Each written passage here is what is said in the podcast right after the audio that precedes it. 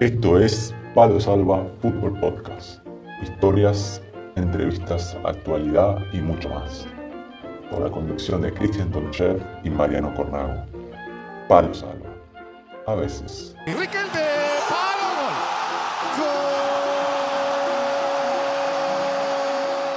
Buenas a todos, bienvenidos a un nuevo programa de Palo Salva, programa número 9. Mi nombre es Mariano Cornago y estoy junto a Cristian Tonchev conduciendo Palo Salva. ¿Cómo estamos, Cristian? Hola, Mariano. Buenos días, podemos decir, todavía no, no llegamos a, a, PM, así que podemos decir buenos días a los oyentes, buenos días a todo el mundo, a las personas que se conectan, a las personas que nos escuchan y buenos días a los familiares también. Un placer saludarlos, un placer verte, Corny. ¿Todo bien? Todo tranquilo. Acá por Grecia ya se siente el, el veranito. Hoy amanecimos con 26 grados y ahí ya, ya nos pusimos los shorts, pantalón corto, ya la, la, crema solar, ahí nos vamos en cualquier momento, ya Qué salimos lindo. para la playa. Aquí, aquí lo, ayer, anteayer estuvo días nublados eh, de lluvia, hoy amaneció un día hermoso, un, una mínima de unos 10 grados, ahora aproximadamente hay unos 13 grados, soleado, despejado, hermoso día. Ya se va sintiendo. Se, se siente, se siente el aroma, se siente el aroma a flores. Sí, caminás por la calle y ya la gente se le ve la sonrisa, está de, de mejor humor. Claro, y, y, más ahora que dentro de un par de días aparentemente se levantan las restricciones eh, con respecto a la pandemia y imagínate, eh, la cultura de las cañas, la cerveza previo al almuerzo, eh, eso es que cultural, casi religioso en España, y más en Andalucía. Acá en, en Grecia estaban cerrados, desde noviembre están cerrados los bares, o sea, solo permiten deliveries, y ahora en, acá se celebra la Pascua este fin de semana, y el ¿Ah, lunes, sí? sí, el lunes re, reabren los bares, así que la gente está, ya se empieza a ver que, que bien, se está preparando, bien. se está preparando para, para arrancar la temporada de verano. Y sí, más, más, que, más que prepararse, creo que la gente tiene ganas, ¿viste? Eh, ya un año y pico eh, de casi anormalidad, entonces, claro, la gente, como habíamos dicho alguna vez, somos animales sociables, necesitamos sociabilizarnos y vernos, ¿no? Sí, no nos sí. alcanza con las redes sociales y las cámaras. Y, y acá, y acá, como pasa en España con el tema de la caña, el pinchito, acá también sí. la gente va mucho al bar a tomar café y se pasan horas en el bar tomando café y hablando. Qué lindo. Se ve que la gente está deseando que llegue el lunes. Quiero tomarme un café mirando el Mediterráneo, dijo el amiguito Ricardo Arjona, ¿eh? Qué lindo, ¿eh? lo habíamos, ya lo habíamos mencionado, creo, pero bueno, Cristian es un romántico, un romántico, le gusta sí, la no. música romántica. Le mando, si, si, si, en algún momento nos escucha el amigo Ricardo, aquí un fiel oyente a su, a su, a su artesanía sobre los sentimientos de la vida. Qué grande. Y hablando de saludos, Cristian, déjame mandarle un saludo que me mandaron un mensaje Lucas y Benja, ahí de, de Nogoyá, que nos escuchan y son dos pescadores, pescadores de tiburones ahí en el arroyo Nogoyá. Ah, no me digas. Sí, sí, bueno. ahí en el arroyo se saca de todo. Así que le mandamos un saludo grande a Benjamín y a Lucas. Aprovecho también, sí, aprovecho tu pie y también le mando saludos especialmente a la familia, a mi viejo que ahí siempre escucha, aunque se pelea con la tecnología, pero bueno, intenta escucharlo mediante el YouTube porque no le entra en la plataforma de, en la que ponemos públicamente. Y también le mando, un saludo a mi hermana que ha cumplido años ayer, Así que le mando un abrazo grande a, a Vero, te quiero mucho, espero que, la hayas pasado bien y se la echa de menos. Ah, ¿tu hermana se llama Verónica Chaco? Mi hermana se llama Verónica Magdalena Tonchev Ferberovich. Ah, es... qué nombrecito. No, porque mi hermana sí. también se llama Verónica, no sabía que. Mira vos. Bueno, nos conocemos hace años, Chaco, nos venimos a entrar acá en el podcast. Que nuestras hermanas se llaman sí, Verónica. Eh, media Verónica dijo. Andrés Calamaro. Así que bueno, Chaquito, estamos listos para, Arrancamos. para iniciar. Vamos. Dale.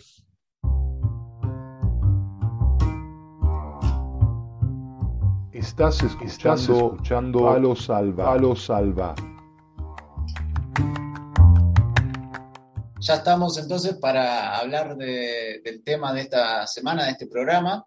Y hace una semana estuvimos, bueno, el mundo del fútbol estuvo revolucionado por el tema de la Superliga, hubo un grupo de clubes, los más poderosos, que quisieron separarse, crear su propia liga, sin descenso, sin ascenso, sin competición. El único requisito pareciera ser que era ser fuerte económicamente. Y bueno, nosotros como somos un podcast que sobre el fútbol terrenal, sobre el fútbol modesto, de ascenso en diferentes países, queríamos hablar un poco de cómo los clubes de ascenso, los clubes modestos, sobreviven, porque si estos clubes que son tan poderosos pasaron día hablando de que estaban teniendo problemas financieros, imagínense los clubes eh, más pequeños y más ahora en esta época de pandemia. Así que vamos a hablar un poco sobre eso, Cristian. Sí, sí, sí. Realmente nada, la situación obviamente actual en la cual el fútbol, en el cual nos une, sin hacer distinciones de, de raza, religión, color, lengua, pero como siempre llega, se llega a la conclusión en diferentes aspectos, el más poderoso siempre quiere gobernar. Pero bueno, esto, esto es fútbol, esto es, eh, este es el deporte del pueblo, el deporte de los aficionados y obviamente nos da pie, obviamente, a, a tener un espacio, a poder, eh, a poder expresar también nuestro sentir, nuestro pensar, sin llegar a, faltar respeto a, nadie, ni mucho menos, sino obviamente, como bien dijiste, nos consideramos un programa en el cual hacemos, uh, le damos voz, repercusión o hacemos levantar la voz de, del fútbol terrenal, fútbol modesto, así que eh, la verdad que se merecía la oportunidad. Eh, vos, Cristian, te jugaste eh, bastante en el ascenso argentino. ¿Te acordás cómo era en esa época? ¿Cómo, cómo era la situación? Sí, bueno, de, mi último club en Argentina había sido eh, Colegiales, 2006, 2006, 2007, estuve en Morón, en Huracán y obviamente, eh, por ejemplo, se diferenciaba mucho el tema de, de, sus deudas. Por ejemplo, Huracán no tenía nada que ver con Morón y tampoco tenía nada que ver, por ejemplo, con Colegial, ¿no? Por ejemplo, Huracán venía arrastrando eh, unas deudas cuando se encontraba jugando en Nacional B, cuando estuvo en primera, eh, empezó a, a, tener deudas con los futbolistas que, que, había contratado y a día de hoy el Club Atlético Huracán de Corrientes tiene una deuda eh, de muchos años y que obviamente eh, el gobierno se hizo cargo de, digamos, se apropió de, de, del club, pero hay un grupo de, hinchas, y un grupo de hinchas el cual se hizo cargo de intentar gestionar y levantar y, y sacar adelante el club y lo está logrando de a poco, intentando con, con, diferentes disciplinas como la natación, como otros deportes y demás, eh, intentando ir saldando esa deuda y sin que el club pierda la, la competencia eh, anual. Están haciendo obviamente un trabajo extraordinario en el cual a, quien nos escucha eh, le aconsejaría de que intenten eh, interiorizarse por esa gestión porque realmente eh, es a todo pulmón, son gente, como bien te dije antes, eh, un grupo de hinchas, eh, el cual hace muchos años han decidido, por ejemplo, pintar la cancha, se juntaron entre ellos, exfutbolistas, gente que, que ama el club y, y, está llevando adelante lo que fue la historia. Obviamente, Huracán de Corriente tuvo un pasado en primera división, es de, es de renombrarlo, ¿no? Y muy diferente a, a, Morón, por ejemplo.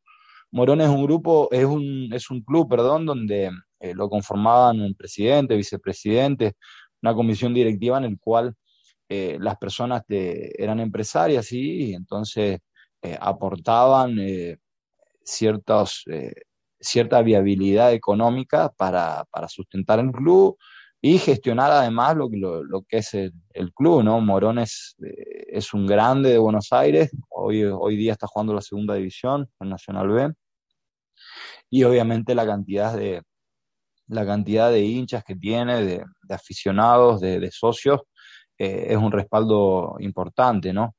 Eh, y también muy diferente a, colegiales, que obviamente son, son clubes del, ascenso en el cual se sustentan eh, bajo a inversores o gente que, que, que, que, lleva a cabo el rol de, la, de presidencia y a partir de ahí van gestionando o, o van eh, consiguiendo viabilidad económica con respecto a, sustentar a, clubes así, ¿no? Muy diferente de lo que es la, la Mundial. Justo yo estaba hablando esta semana con una persona que, trabaja ahí en un club de, Buenos Aires, en el ascenso, y él comentaba eso, que muchas veces, sobre todo los clubes, piensan que lo más importante es el ingreso de la televisión, que en Argentina se transmiten las categorías, pero él me decía que lo más importante es gestionar el, sobre todo equipos con una masa social grande, como en este caso Morón, el, ingreso del, por la cuota de los socios, que eso es el, al final el ingreso más importante.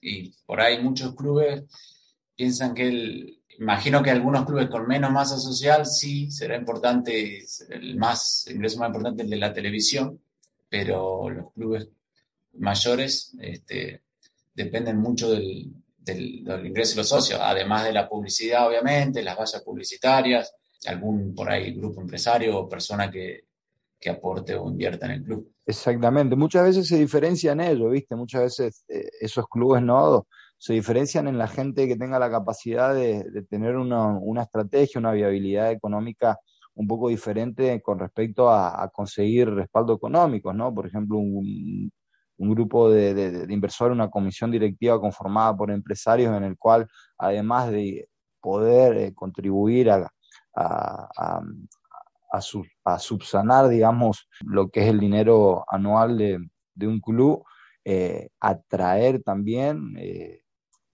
maneras de, generar dinero. También se diferencia mucho ahí y, a partir de ahí, obviamente, los que tienen la capacidad de, de saber poner los pies sobre la tierra y saber eh, qué dinero tienen y a partir de ahí darle, darle vida al club, ¿no?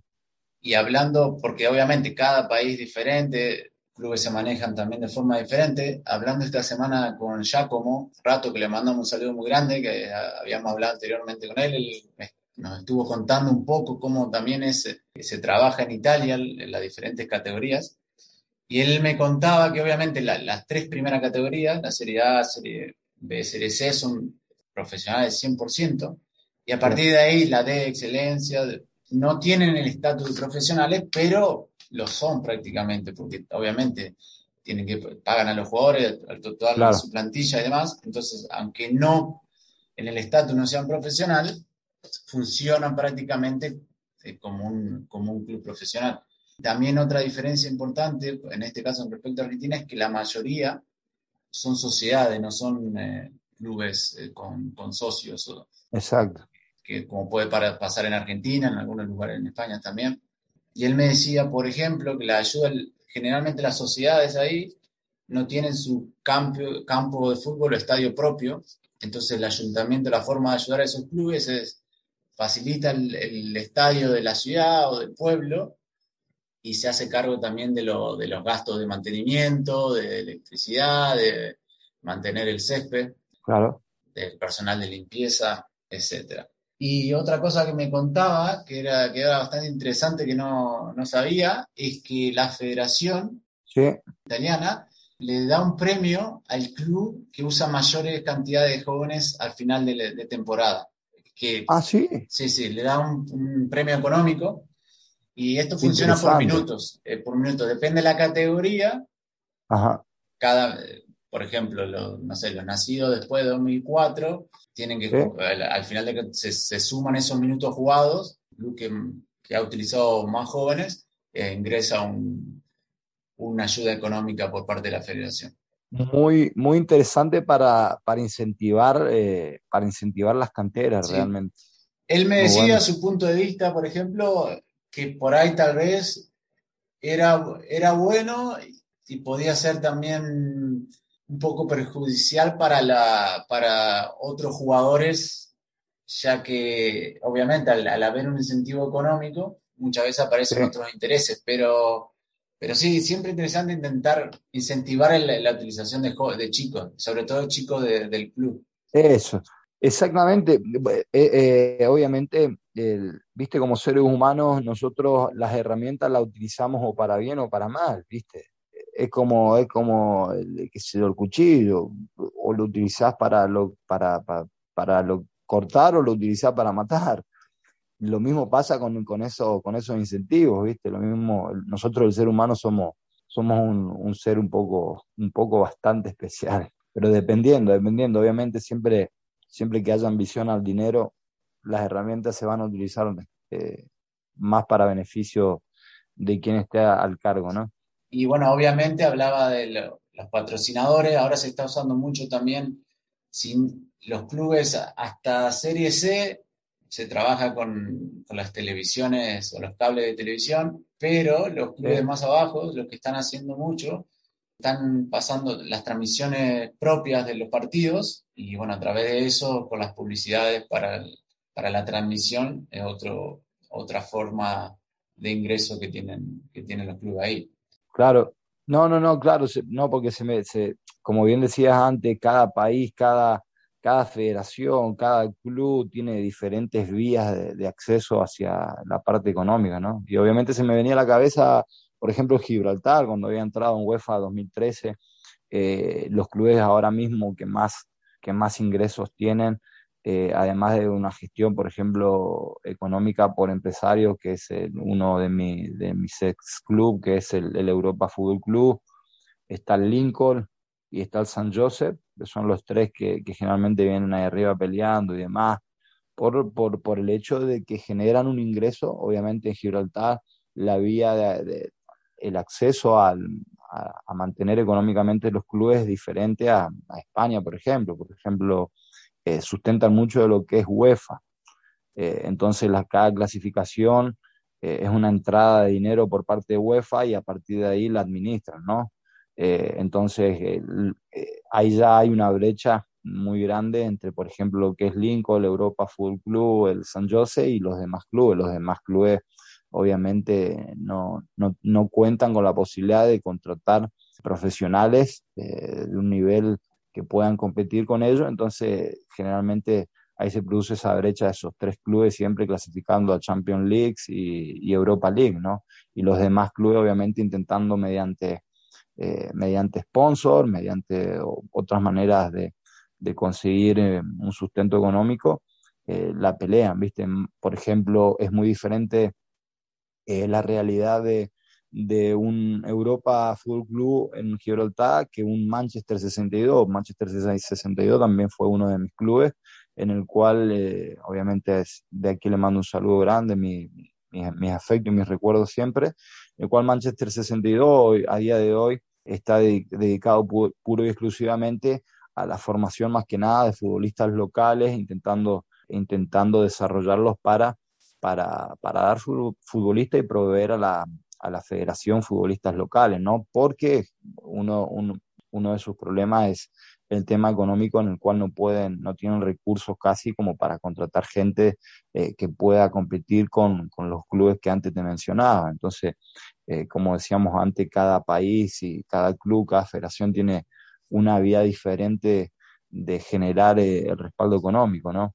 Y claro, sobre todo porque estos clubes, depende, ciertas categorías son bajas, que en principio no son profesionales, tienen un plantel, cuerpo técnico a, los que les pagan, la mayoría de esos planteles viven de eso, entonces tienen que recaudar eh, la cantidad necesaria para poder cumplir con todo lo, comprometido. Y muchas veces pasa que cuando arma el presupuesto al inicio de temporada, piensa que va a ingresar 10 y después pueden pasar muchas cosas durante... Exactamente. Que en vez de ingresar 10, ingresaste 7 y, si te comprometiste a pagar 9, empiezan, es cuando empiezan los problemas. Exactamente, exactamente. Eh, justo que mencionabas eso, pasa, por ejemplo, cuando cuando se desarrolla el presupuesto a principio de temporada, ¿no? Desde los clubes, esto que te contaba antes, me remito justamente a lo que te decía antes de la Federación de Gibraltar, los clubes estos que, que, ellos creen de que clasifican a, a competiciones europeas y ya van eh, pensando en que, bueno, invierto esto porque posiblemente me va a ingresar este dinero. El tema es que hay una diferencia muy grande en el ingreso de dinero en clasificación a Champions League y a Europa League hay una, una diferencia de dinero. Y obviamente también hay una diferencia de dinero con futbolistas locales en el cual son convocados para jugar en la selección nacional, por ejemplo, eh, las fases previas de, de, Eurocopa eh, o clasificatorias para Mundial, etcétera. Eh, a cada futbolista obviamente le, le, ingresa a la federación, precisamente le, un, le ingresan un dinero de UEFA o FIFA yo creo que UEFA, FIFA no, no recuerdo bien si, si recibían dinero.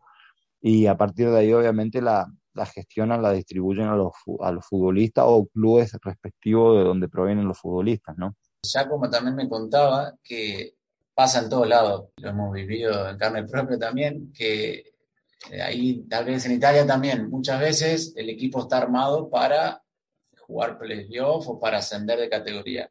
Claro. Cuando se llega a mitad de año, el equipo no está cumpliendo con las expectativas, entonces deciden dejar de pagar porque obviamente ven que no van a cumplir los objetivos estipulados al principio de temporada, entonces deciden dejar de pagar. O tal vez también ha, pasado en, en, España, a mí personalmente, se arman presupuestos, como vos comentabas ahí que pasaba en Gibraltar, pensando, bueno, si el equipo está bien, está arriba, vamos a tener esta cantidad de, de venta de, de tickets para cierta cantidad de partidos y después las cosas tal vez no van lo bien que uno suponía que irían, entonces hay un ingreso ahí que no, que no está pasando y, y es cuando empiezan a, a, surgir los problemas y las pérdidas, obviamente. Y ahí en España también es, eh, es particular, por ahí diferente, eh, en este caso Italia, puede ser Argentina, porque hay mucha ayuda de los ayuntamientos.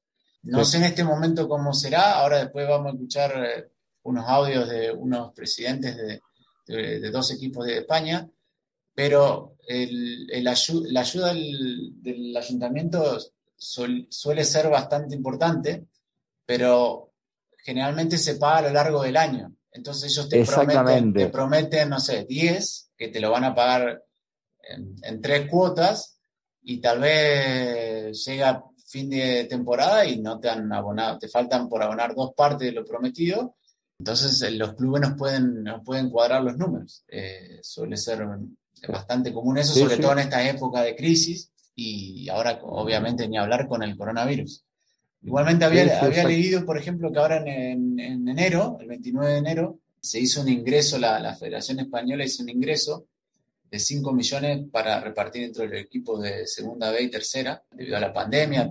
Obviamente los clubes tenían que jugar a puerta cerrada, no tenían eh, venta de tickets, no podían abrir los bares y son ese, ese dinero está estipulado que se, se, se, utilice para, obviamente, gastos de traslado, pago de futbolistas, eh, para la inversión en el fútbol base, que sería la inferior. O sea que al menos está, se está intentando ayudar en esa forma. En Inglaterra eh, pasó lo mismo, hubo un ingreso de, de 10 millones de, libras para repartir entre desde la quinta categoría hacia abajo, que son las, en principio, no tienen el estatus de profesional, pero sí, eh, como comentábamos antes, tienen que cumplir con compromisos con jugadores y cuerpo técnico.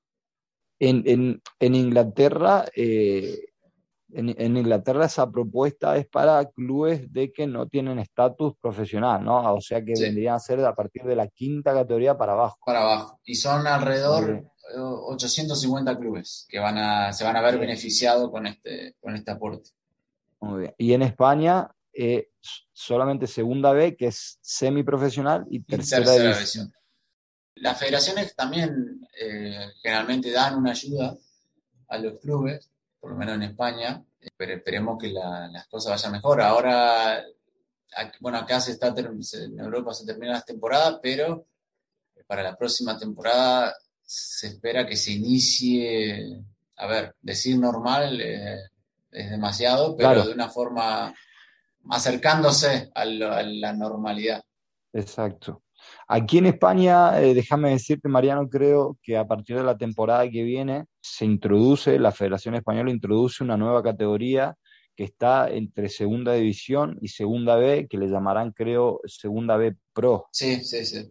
Certificame si es así, sí, que sí, creo sí, que es así, que será Primera División segunda división. Segunda división pro y, y segunda. Y la tercera, exactamente, y segunda B. Exactamente. Y bueno, si querés, Cristian, vamos a escuchar a. Primero tenemos a José Antonio Cana, eh, ¿correcto? Sí, José Antonio Cano, presidente de Recreativo Venezano, con el cual hemos charlado y bueno, hemos, nos, me ha enviado un, nos ha enviado un, un audio en el cual explicando y detallando un poco eh, el, tema, el tema viable económico y cómo se sustenta el club en estos tiempos y durante toda su historia. Vámonos. Buenas tardes a todos. Soy José Antonio Cano Jodar, presidente del Club Deportivo Recreativo Bermezano. Para mí es un placer eh, colaborar eh, con esta página y, voy a intentar desglosar un poquito lo que es el Club de Bermez. El Club de Bermez data de los años del año 1951. Eh, estuvo apartado de la competición a partir de los años 60 por la inmigración de la minería en el pueblo de Bermés. Eh, fue refundado en el año 1974 y hasta ahora, desde esa fecha, ha estado año tras año compitiendo en la Real Federación Cordobesa de Fútbol. Eh, nuestro club es un club muy humilde porque milita ahora mismo en la primera andaluza máxima categoría cordobesa. Eh, es el pueblo más chico en esta competición de habitantes. Nuestro club eh, tiene mucho arraigo a la gente del pueblo y dota con, con una masa social de 150 socios, en los cuales nuestra fuente de ingresos es los socios, la publicidad estática del campo de fútbol, eh, la ayuda de nuestro ayuntamiento, que es bastante, y de la Diputación Cordobesa de Fútbol. Nuestras taquillas, nuestro, nuestro kiosco de, bar y el trabajo de esta junta directiva.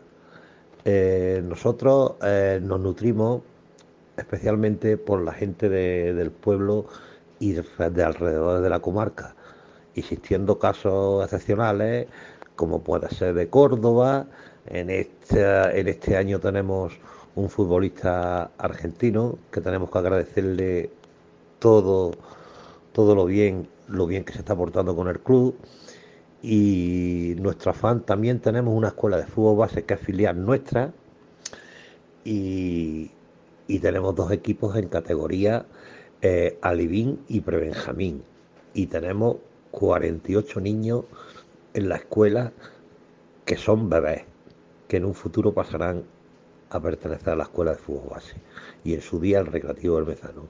El Recreativo Bermezano es un club muy querido y es el estandarte de, del pueblo, eh, puesto que la inmigración que surgió en los años 60 tiene, tiene mucho, mucho bermezano por toda la geografía española y la verdad que nos apoyan en todo momento. Y es un orgullo para verme que esos bermezanos estén colaborando y ayudándonos y dándonos aliento. Y poco más puedo decir de bueno puedo decir del Club Recreativo Bermezano encantado y para mí es un honor de nuevo de colaborar con esta página y siempre el agradecimiento a Cristian Toche Berberovi. Muchas gracias.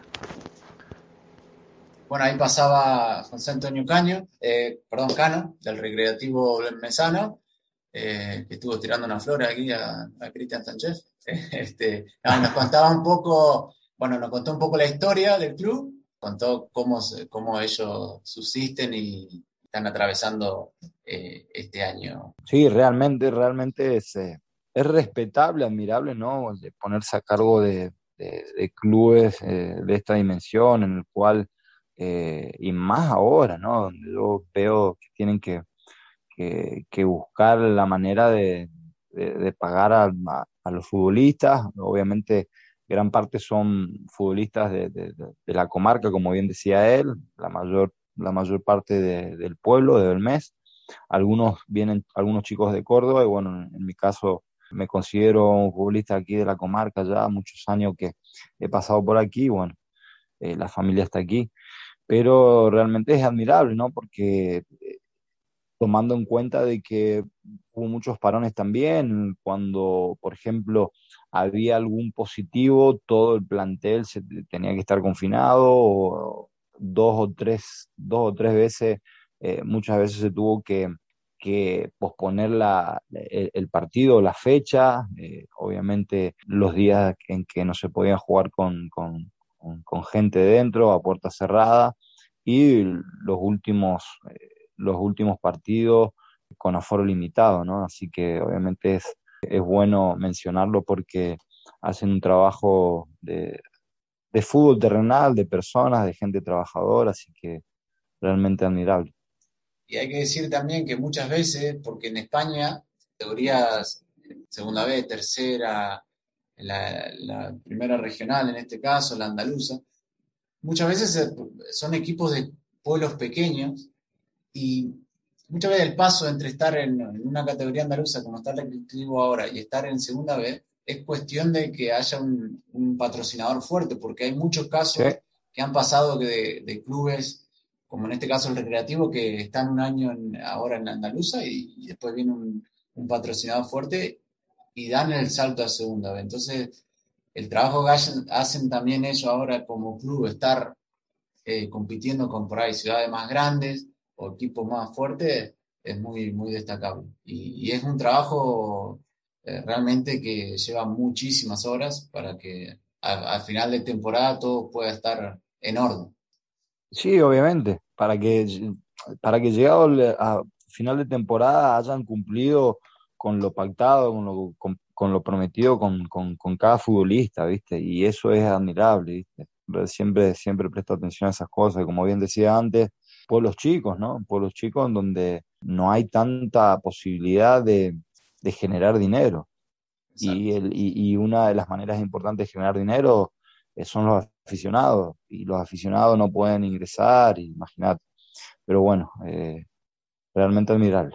Y ahora vamos a escuchar a Mario Iglesias, que es presidente del Peñarroya, también un equipo ahí de la, de la primera andaluza, en el cual también Cristian fue parte, en sus, fue tu primer club en, en España, Cristian. Exactamente, Peñarroya Pueblo Nuevo fue mi primer club en, en España, en Europa, eh, y, nada, hemos estado hablando con Mario. Mario nos, comenta un poco, sí, nos comenta un poco acerca de, de cómo, de cómo se gestionan estos clubes en, modestos en, en, estas, en, esta, en estos tiempos. Dale, vamos. Hola a todos, soy Mario Iglesias, presidente del Peñarroya Polo Nuevo Club de Fútbol, club amateur que disputa la primera división andaluza, eh, provincia de Córdoba, tras la petición de Cristian Tonchev de, explicar un poco la situación de, económica del club eh, durante esta temporada tan complicada, pues os voy a explicar un poco cómo tratamos de dar viabilidad en lo económico a, un club de este tipo. Nosotros tenemos eh, cuatro equipos en competición, un equipo senior que ya, como digo, eh, disputa la primera andaluza Córdoba, tenemos un equipo juvenil, un cadete y un infantil. Pues en cuanto al tema económico, bien es cierto que este año es un problema, digamos, cuadrar todas las cuentas. con eso ya contábamos al principio de temporada y bueno, en principio cualquier temporada en concreto pues se basa en el presupuesto del club se basa en unos apartados concretos que, paso a describir eh, el porcentaje de, la subvención del ayuntamiento de la localidad de Peñarroya es un 20% del presupuesto aproximadamente. Es una subvención que nos da por promoción del deporte, por representar al club, o sea, lo que es a la población eh, fuera de, la, de, lo que es Peñarroya Polo Nuevo.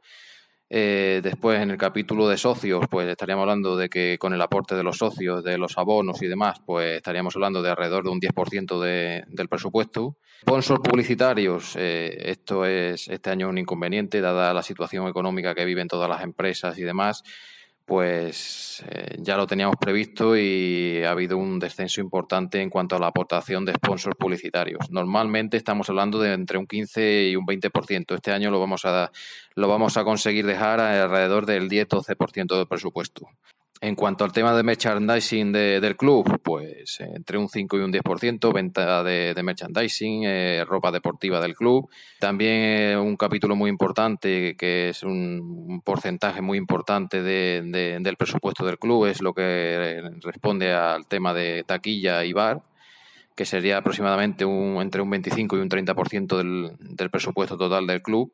Sorteos, hacemos algunos sorteos eh, a lo largo de la temporada que pueden, pueden aportar alrededor del 5% de, del presupuesto, las cuotas de la descripción de las categorías inferiores que no cubren, por supuesto, todo lo que son los gastos de las categorías inferiores, pero es un ingreso que tenemos ahí que de alrededor del 5%.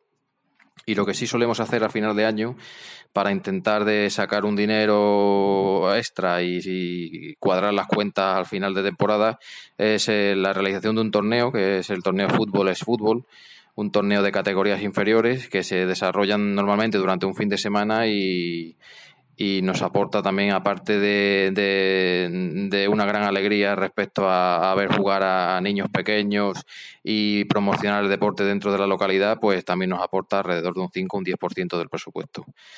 Entonces, una vez dicho todo esto, pues ratificar otra vez que este año ya lo, ya lo teníamos previsto, era un año muy problemático, por lo que he dicho, por el tema de, que los sponsors publicitarios sabíamos que iban a disminuir en una cuantía importante parte, pues eh, la, situación también deportiva. Hemos tenido épocas dentro de la temporada en la que no hemos podido jugar con público, hemos tenido que jugar a puerta cerrada, eso también nos ha privado de ingresar uno, unas cantidades de dinero importantes. Eh, también este año, como, como, novedad, hemos introducido la grabación de vídeos de, los partidos del equipo senior mediante una plataforma, eh, la plataforma que grabamos los vídeos y se, se, se emiten mediante pago, pay-per-view, y tanto los socios como los seguidores pueden comprar el partido y eso es otro ingreso que pensábamos al principio de temporada que iba a suponer un, incremento grande de, ingresos, pero vamos, al final no, no, ha sido tanto. También es el primer año, eh, veremos en futuros años si esto va mejorando. Pero también, aparte de, de los ingresos económicos de la plataforma por ver los partidos del club, pensamos que es eh, no solo un tema económico, es un tema de, de dar publicidad al club fuera de, fuera de la población. Sabemos que tenemos mucha gente viviendo fuera de Peñarroya que son eh, seguidores del club y esto es lo que más nos empujó a, empezar este proyecto de, la plataforma de vídeo. Y poco más que contar. Eh, el, fútbol amateur, el fútbol amateur es muy complicado. Es muy complicado respecto a, a lo económico. Hay que cuadrar muchas cosas, trabajar mucho y y bueno, eh, con mucho trabajo pues intentamos cuadrar las cuentas y esperamos que para finales de esta temporada esté todo cuadrado, todo pagado, para con vistas a la temporada que viene pues esperar que se desarrolle bajo una normalidad más contrastada que este, que este año ha sido una, una total eh, una, una, vamos, una total incógnita de, de, una semana para otra. No sabíamos lo que iba a pasar de una semana para otra y, y esperemos que la temporada que viene sea algo más, más constante y que no tengamos tantos altibajos eh, en el tema de económico. Pues nada, un saludo y encantado de participar en, en, vuestra, en vuestro programa. Ahí pasaba Mario Iglesias, que nos hizo realmente una descripción súper detallada de, de, cómo funciona y cómo tiene sus ingresos el Peñarroya Fútbol Club. Así que le agradecemos mucho y le mandamos un saludo. Eh, Marito no, no, estaba cuando en tu época que tuviste, le dejaron a deber y comían fideo con limón, no, no estaba en esa época. No, le, agradecemos a Mario que, ha tenido un detalle muy bueno de, compartir, bueno, de, explicarnos un poco claro y detallado acerca de cómo gestiona, pero no, no, este grupo de, personas no, no, no, obviamente eran aficionados, creo, del Peñarroya en aquel entonces, pero no, no, no, de ninguna manera podría, podría aceptar de, que las mismas personas en el cual prácticamente nos han dejado tirados continúe, tendría que ser muy masoquista por mi parte. Pero de todas maneras, como siempre te contaba por privado, no soy una persona rencorosa ni generalizo tampoco los colores o el cariño que puedo tener a, ese club. Así que no, no, no, no. Ah, son, son personas que intentan hacerle bien al fútbol es lo que creo a día de hoy y, nada, mientras, mientras pase eso, tendrán el apoyo de un trabajador, de un amante de este fútbol, así que si no, obviamente la, cara de Cristian no, no la verían. No, le agradecemos mucho a José Antonio Cano y a Matías Iglesias por su... A Mario, Mario Iglesias. Perdón, y a Mario Iglesias eh, por su tiempo. Mario decía, obviamente, es un club amateur, pero funciona prácticamente como un club profesional en el sentido que tiene una plantilla, un cuerpo técnico, que ellos están comprometidos a pagarles, digamos, y bueno, muchos jugadores viven de eso. Entonces, tienen esa presión de en estos tiempos tan difíciles intentar generar recursos para, poder cumplir con lo prometido. Perdón que te corte, Mariano, ahí él, obviamente él cuando, cuando, nos explica, nos detalla ¿no? acerca de cómo, de cómo gestionan, ellos prevén ciertas, ciertas situaciones aparte en el cual pueden pasar, como, como el caso de la pandemia, todo esto, es muy meritorio también eso, ¿viste? Eh, prever ciertas cosas que podrían pasar y a partir de ahí hacer un presupuesto eh, para, para, el año, ¿no? Que bueno, más o menos nuestra idea era contarles un poco, algo por arriba, de cómo los equipos pequeños en diferentes ligas eh, subsisten, porque si, imagínense si los, los equipos de elite y más poderosos tienen problemas económicos, eh, imagínense los equipos modestos, que no tienen la masa social ni la posibilidad de, de generar recursos como, como, lo más grande. Así esa era la idea si tienen alguna algo que acotarnos o dijimos algo que no es correcto, nos pueden mandar un mail y comentarnos. El siguiente programa lo corregiremos o agregaremos la información que sea necesaria. Exactamente. Bueno, Cristian, este, vamos a ir al, a la sección de esta semana. Vámonos.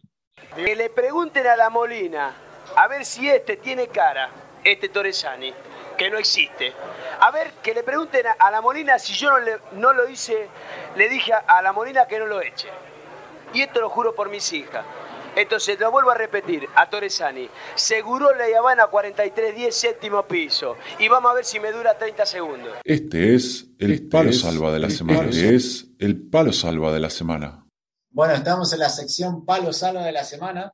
Un par de semanas desde la la fallida creación de la Superliga, fallida por ahora porque cuando hay tanto poder y se juntan los clubes más poderosos, nunca se puede decir que esto se ha quedado descartado completamente. Y bueno, queríamos hablar un, poco de eso, de qué fue esto de la Superliga, qué intención tenían y quiénes fueron los, los responsables de intentar llevarla a cabo.